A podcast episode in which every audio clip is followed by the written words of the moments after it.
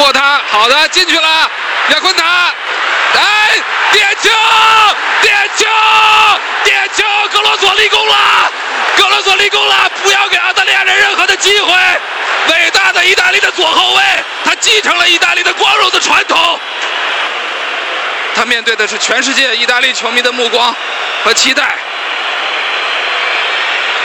球进了，比赛结束了，意大利队获得了胜利。了澳大利亚队，他们没有再一次倒在希丁克的球队面前。伟大的意大利，伟大的意大利的左后卫马尔蒂尼，今天生日快乐！意大利万岁！对，咱意大利，我觉得那一届得好好说一下，太多事儿了。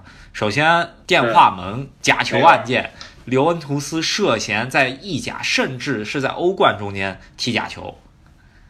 是让整个意甲的那个名声一下就掉下来了，然后尤文就直接降级了。不止尤文吧，AC 米兰当时也是被罚了。反正意甲球队就根本就都是这样子的，甚至到现在切尔西主教练孔蒂也是涉嫌有这样子的行为。这个事件也直接导致了意甲的衰弱，到现在就根本没什么。绝对是这样，直到现在也没缓过来。十二年过去了还是这样。当时在开赛前，阵中的一众球星吧。被定在了被告人的席位上面了，这可以说是。可是坐牢的罪行了，都是什么布冯啊，广州恒大主教练卡纳瓦罗哈，那些球员现在一大半一大半都在中国混饭吃了，现在。也没有一大半吧，但是不少了，真的不少，从教练到到队长。啊，教教练队长托蒂没来是吧？当时二十三人名单出现之后，当时意大利媒体是这么说的。啊，里皮先生选了二十二颗金子一颗沙子，我觉得不是巴拉莫那个小镇的球迷，甚至都不知道这个人是谁吧？反正我当时没听说过这人，我那时候也不太关注意甲，但是像布冯这种球迷我们都知道。对，像这格罗索，我们就不太清楚。够，我觉得认识格罗索是因为关于黄健翔的那个解说吧，那一段经典的对呐喊。从还是从啊二十二颗。金子一颗沙子说起，意大利国内口诛笔伐吧？为什么会带一个在意甲甚至都排不上号的一个左后卫？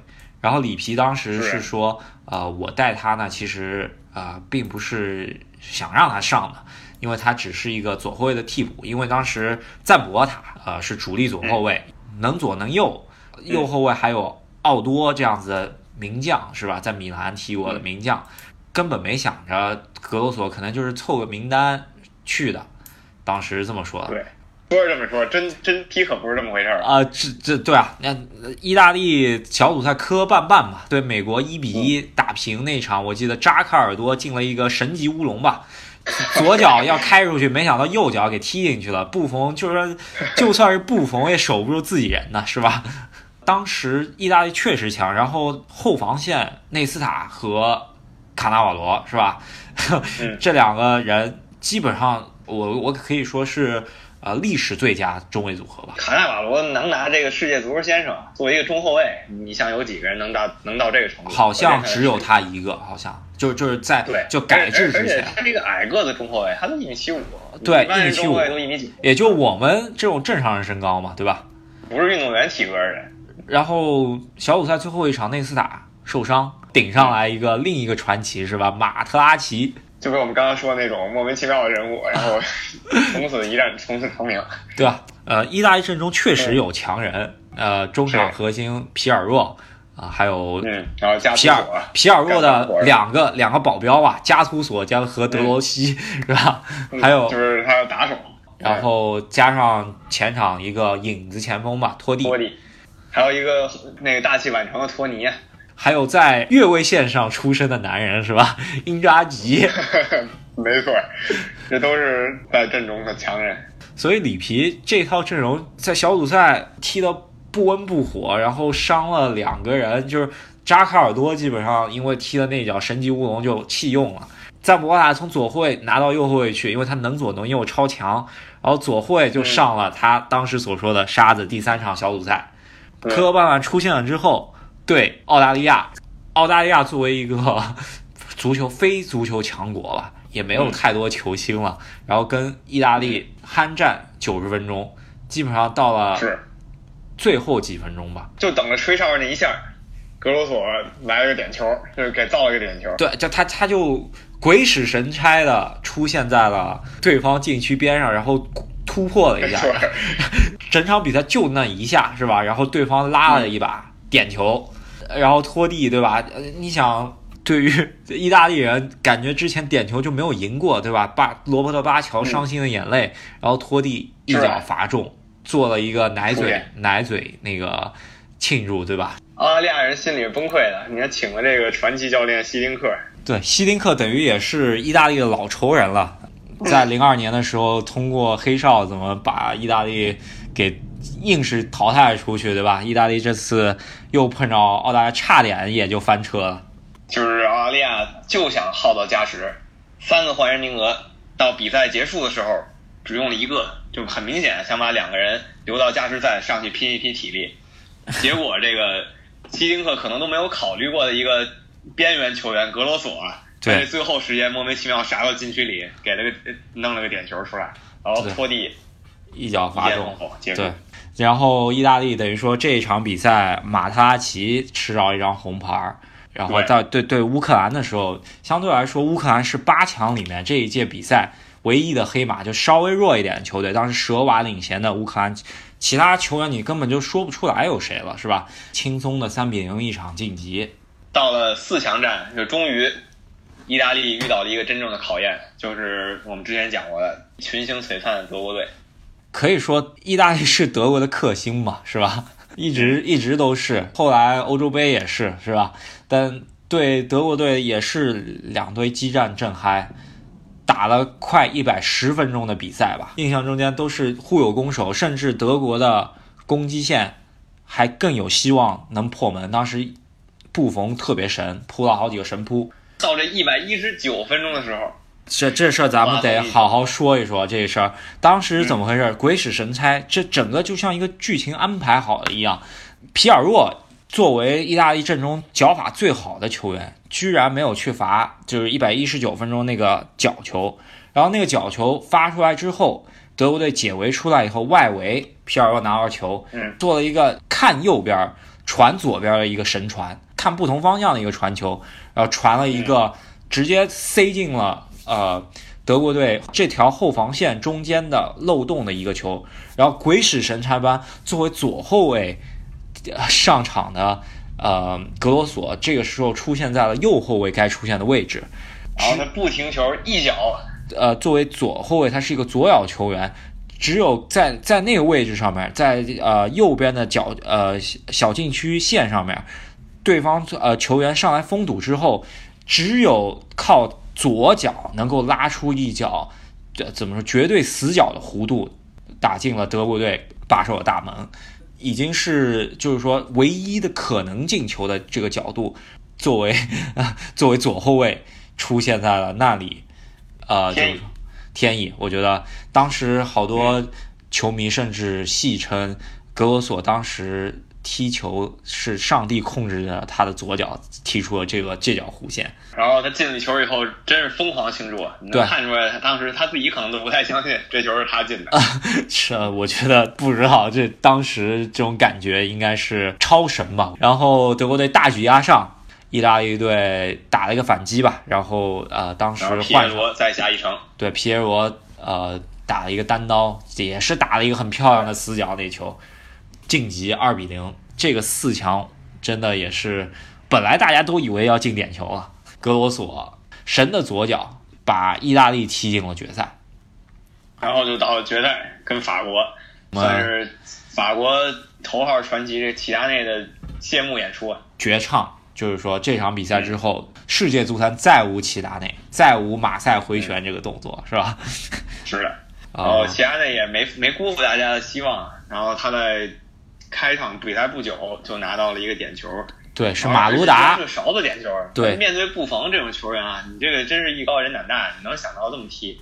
对，而且真是那个球蹭着门柱，呃，蹭着横梁掉下来以后就是进去，而争议还真不大，因为大家都能看着那个球就滚进去了，然后又弹了出来，是吧？关键是，对，然后其他人非常自信的就觉得这个球肯定进了，对吧？这真是艺高人胆大，大师就是大师。确实强，就是所有人都看着你的情况下，你毫不慌乱来这么一个动作。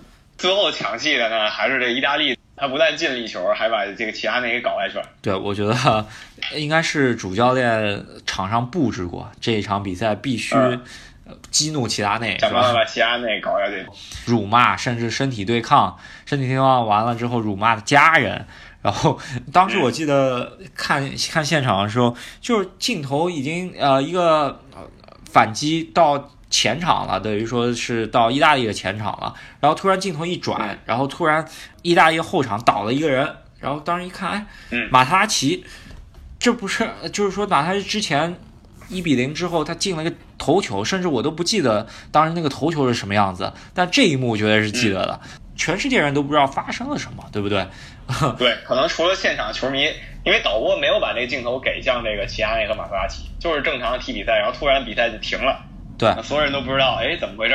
他先是莫名其妙，然后主裁判就给了齐达内一张红牌，然后当时红牌亮出来，就全世界人都惊了，我觉得，然后并不知道发生什么，然后给出了这个慢镜头。发生了，并不是正常人能够想象出来的一个动作，是吧？齐达内以本身就是有点秃头，然后那个比较锃亮的头去顶了马特拉齐胸口，是吧？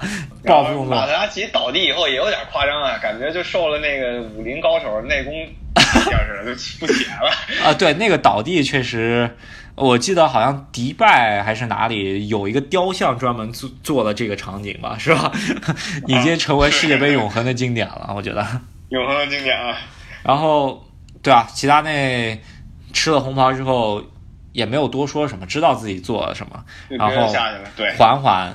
啊，缓缓从大力神杯旁边走下球员通道的镜头，当时没错，呃，转播抓拍了一个这样的镜头，缓缓走下去。我觉得多少法国球迷那个时候应该是心碎了。可能当时所有人表情都跟那个多梅内克那时候表情一样，他是把手举起来，然后唉，一挥，那意思就算了。就很多时候 命运就是在这一刻就转变了啊，可以说，你可以想，就是说气势就就就。怎么说？气数已尽吧，也可以想象到这一届法国可能希望不大。当然，到最后点球，记得是特雷泽盖踢了一个门柱吧。但是我们不得不说，有一个小插曲：意大利排点球，这前五个就很明显，肯定拿脚法最好的。然后你是比较是呃，对，什么皮尔洛、皮耶罗、马拉奇，对，这这都是俱乐部。马拉奇是。对，呃，他是意甲时期带刀后卫。然后第第五多罗西，嗯。啊，在讲到第五个的时候，现役中国主教练里皮，马塞洛里皮先生，当时要写第五个的时候喊一声法比奥，当时十一个在场上的球员中间有两个球员叫法比奥，然后呃有一个就是当时队长，现在广州恒大的主教练卡纳瓦罗。然后卡纳瓦罗一听都惊了啊！他说：“老板，我可不会去罚点球。他说我的脚法可臭了，我只会破坏破坏破坏进球了。对我只是屠夫，我我不是罚点球的人。”然后里皮去笑，他说：“不是叫你，我叫阿比奥格罗索。”就这样子让他踢第五个委以重任，然后他也是不负众望，第五个点球中间踢出了本届世界杯最后一脚。决定冠军归属的触球，就是打了一个上角，打破了巴特斯打手的大门，然后把意大利队从，呃，可以说从十六强一路拽到了，嗯，捧起世界杯。讲到零六年夏天这段传奇，我们也说到里皮是力压众议把格罗索带进了世界杯。在这之前，其实有一个什么江湖传言吧。就是小都市传说，那也不能都市传说吧，就是小道消息。据说里皮当时是跑到了他乡下有一个非常小的小镇里头，他有一个非常好的一个非常有名的一个星座专家好友，然后让他看了一看。这你当然你二十三人名单定下来之中中间肯定有十几个人，你肯定是必须得带的。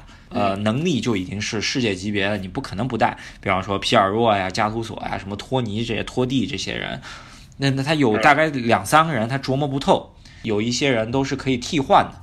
然后他他就让他们看了照片以及生辰八字吧，可能他他们不说生辰八字，生辰八字？就占占个星，算对，算了个命。然后据说当时马特拉齐和格罗索这两个人，嗯，那个占星大师一看，他说：“马塞洛，你一定要把这两个人带上，他们能帮你铸成大业。